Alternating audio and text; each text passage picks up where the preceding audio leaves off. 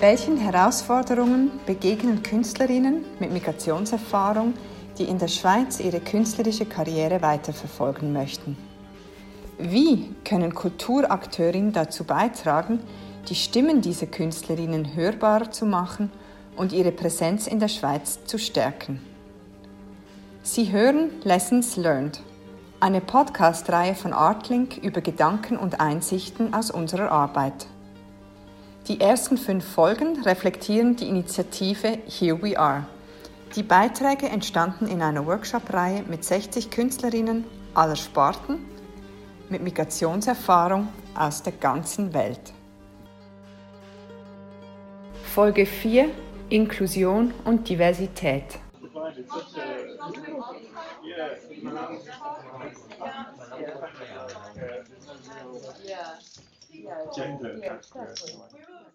Les institutionnels sont, habitués aux mêmes, aux mêmes personnes. Ils ont déjà un registre, euh, un peu comme les journalistes euh, c'est les mêmes personnes tout le temps, c'est le même réseau, il se passe les mêmes gens. Et du coup, euh, soit, par exemple, le migrant noir est là pour remplir un quota, euh, soit c'est par chance. Voilà.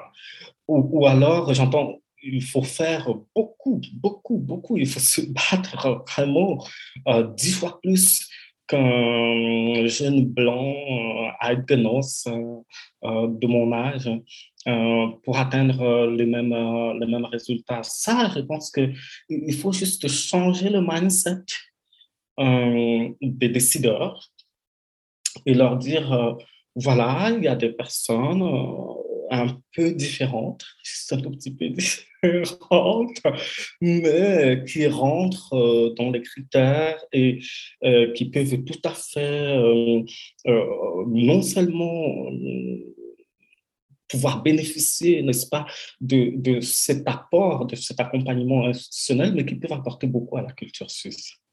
If look at the concept of integration, it means that there is something here, and when, when something comes from outside, it fixes, fits into this idea. So, this idea comes from the sense of a boundary, first of all, whether it's a cultural boundary or a physical land boundary, borders, or whatever. And that the one who's, and that something or somebody is outside, so it's another or the, uh, the other.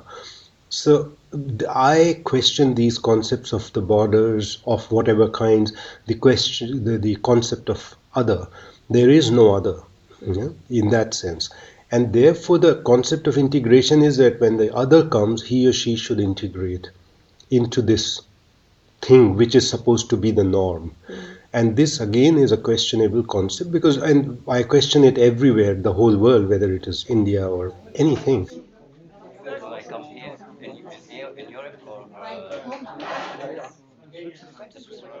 Diversity, Inklusion, Sensibilisierung, kulturelle Teilhabe und Integration sind als Konzepte in aller Munde.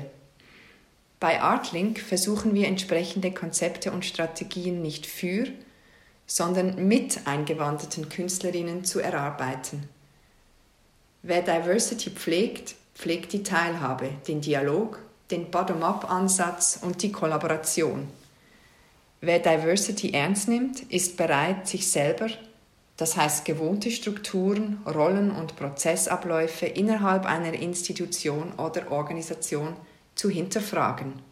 We're talking about institutions, gatekeepers, and how institutions haven't been able to produce results. And I say that because they're looking at diversifying the institutions, which for me is problematic. Because to diversify, for me, it means to begin a new conversation. It's a question of what is that we haven't been doing or we've been doing wrong, and we bring a different person. And bring a different person means having a different narrative, having a different uh, code of conduct. And it's not a question of just having the box there No. and being able to tick it No. because you've taken on somebody who is um, who could give the organization the permit to say we have diversified. This is it. It's an ongoing thing, and it never finishes, because diversification is is it's a, an ongoing process. Yes. Yeah. Yes. It's it's like I said, it's the beginning of a question.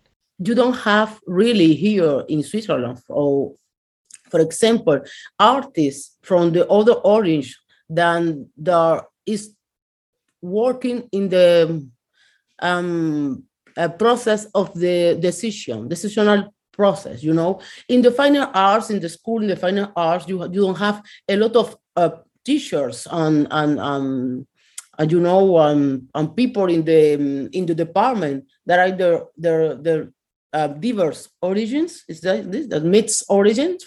Right? And uh, and when you go to the fine arts or the or the school uh, of arts or the um, institutions, you are in front of people that is consuming this art but are not understanding, not practice. You know, and this is the problem. You need more people in. We we we need more people, diverse or mixed, or included in the process of the decision, in the process of the selection. You know, uh, uh, in the process of the selection to to give um, support. For me, this is one of the principal problems that you have here in, in, in Switzerland. And then we need more inclusion in the process of decision. But if it is about inclusivity, mm. then it's about everyone. It's like in the in for the people with disabilities, the the, the word was inclusivity. You know you need to include them in everything and then they decide or he or she or whoever. So similarly this idea of migrants or expats if there is we if we talk about inclusivity then we don't push put the pressure of integration on this thing or person who comes from outside. So i just want to say that as much as the as the, the burden should be on the person who comes from outside, the burden should also be on those who consider themselves inside. And therefore, I talk of inclusivity, of everybody coming together, everybody making that effort, coming halfway through. Wir vergessen manchmal, dass unsere Verwaltungsstrukturen genauso von unserem kulturellen Hintergrund geprägt sind. Die ehrliche Teilhabe von neuen Stimmen hängt oft mit der Infragestellung seiner eigenen Machtposition und Verantwortung zusammen, mit dem Infragestellen von gewohnten Kriterien und Perspektiven. Es geht darum, das Wie und das Wer zu hinterfragen. Wie kommen Entscheidungen zustande? Wer prägt die Entscheidungen? I've seen oftentimes where there's a, a job advertisement where it says okay, perhaps you're looking for a person who's got experience uh, working in, in an office, who's got a bachelor's in, in theater studies or dance, who can speak French, German, English, and people of color and those that have got disabilities are encouraged to apply. For me, that is problematic because diversification is a need to change something. For me, that sounds like saying, okay, going to run a marathon. Um, Usain Bolt will be there run as well. 100 meters. 100 meters. Mm. But those that use wheelchairs, those that, I don't know, they haven't been practicing for a long time, those that maybe have, I just, I just have one leg, can also participate because we try to include everybody. That, that's not it. Because the result will be obvious. Usain Bolt will win the, the race. What what are your ideas for readdressing this this question of diversification? I think first of all, to diversify a place means to be aware of a problem, and you are part of that problem, and you need to critique yourself. Why is this problem? And if you're really interested in solving this problem, if you really think that diversification is need, then make a sacrifice to say, okay, we want this funding to reach people or artists of a migration background, or more women, or let's say um, people of color and black people, and then look at yourself and say, who is the executive director of the institution? Who's the second person command, how, what is the makeup like? So make a very clear and radical decision to say, okay, I think we need somebody with physical disabilities to lead this particular project. Because then this person will be speaking from their experience point of view and not as a Roma. You know, you cannot talk on behalf of in order to make life of better. you know, mm-hmm. you can only empower, create a space because you have the resources to say, at least, at least on this particular project, we need maybe a woman. Why do we need a woman? Because you know we, we are male-oriented institution that have made lots of wrong decisions. So we need to hear a woman's voice. You know. Yeah. Yeah. So basically, putting people in positions of power that represent the diversification that you want to to achieve, basically. Exactly. Mm. Exactly. Sharing power, power sharing. Power sharing. Yeah. Power sharing. The idea of inclusivity probably would start not in the application or in the process, but in the process of this whole group who is there controlling this idea, because then it will automatically become inclusive if it is not.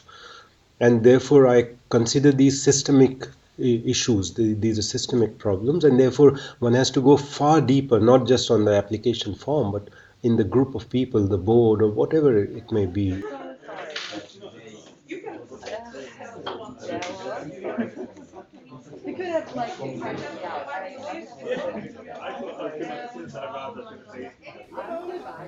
Unsere Verwaltungsstrukturen zu hinterfragen braucht Mut und rüttelt an unseren oft hierarchisch aufgebauten Entscheidungsstrukturen.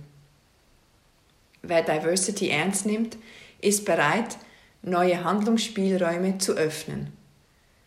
Was viele Institutionen noch nicht verstanden haben, der Umgang mit Diversity beginnt vor dem Spiegel mit sich selbst. A lot of times these organizations um, end up getting a lot of data.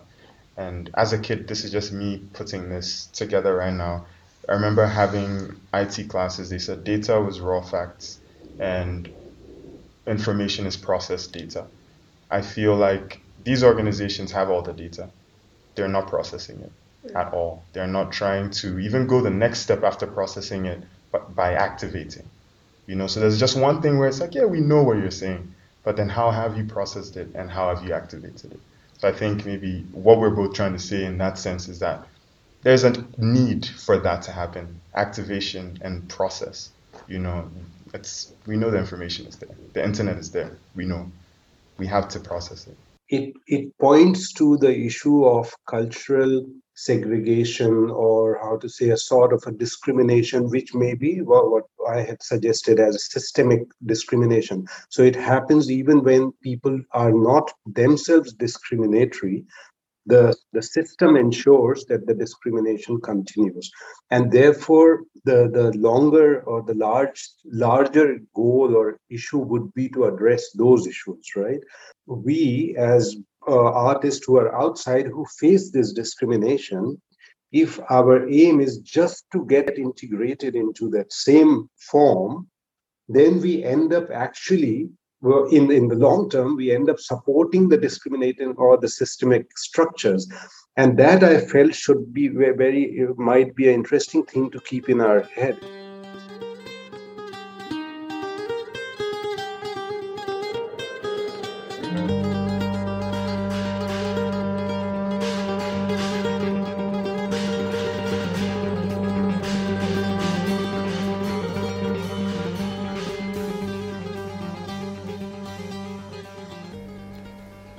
hörten die vierte Folge der Podcast-Reihe Lessons Learned über die Artlink-Initiative Here We Are. Die weiteren Folgen thematisieren Was ist Here We Are? Folge 1, Herausforderungen Folge 2, Labeling Folge 3 und Perspektiven Folge 5. Verantwortlich für den Podcast ist Anna Sobral. Die Musik ist von El Misan. Narration Deutsch Rahel Leupin, Narration Französisch Markus Baumann. Wir danken den beteiligten Künstlerinnen und Partnerinnen, sowie der UBS Kulturstiftung, dem Mikrokulturprozent, der Pro Helvetia, der Ernst-Göhner Stiftung und der Landis- und Gier Stiftung für das Vertrauen und für die Unterstützung.